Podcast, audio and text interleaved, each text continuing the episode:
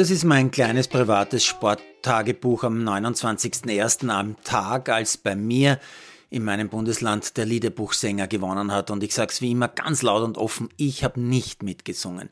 Ich geniere mich für diesen neuerlichen Rechtsruck. Aber das ist natürlich richtig eine ganz andere Geschichte. Wofür man sich sportlich nicht genieren muss heute? Naja, ganz sicher mal Hannes Lampard, da muss sich nicht genieren.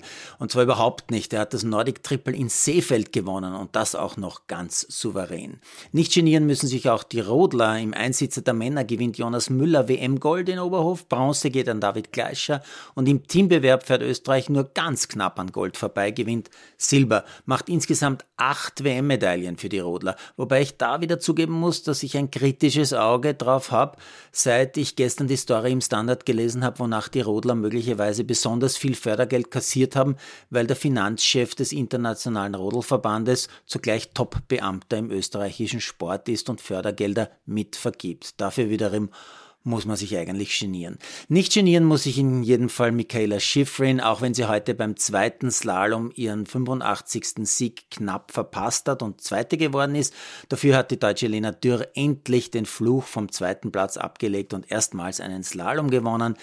Genieren müssen sich leider wieder die Österreicherinnen, die waren vorne nicht mit dabei. Der Schweizer Odermatt gewinnt sein achtes Weltcuprennen der Saison, geniert sich sicher nicht für seinen Sieg beim Super-G von Cortina. Hemmetsberger wird Dritter auch keineswegs genannt.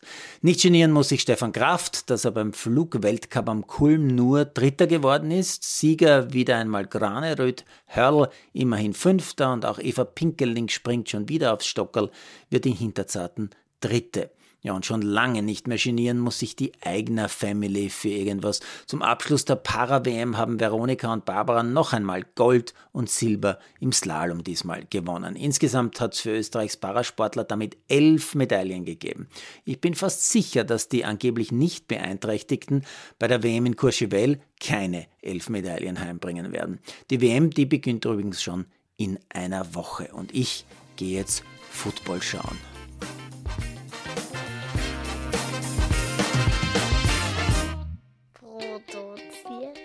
Ballerino Chilesis.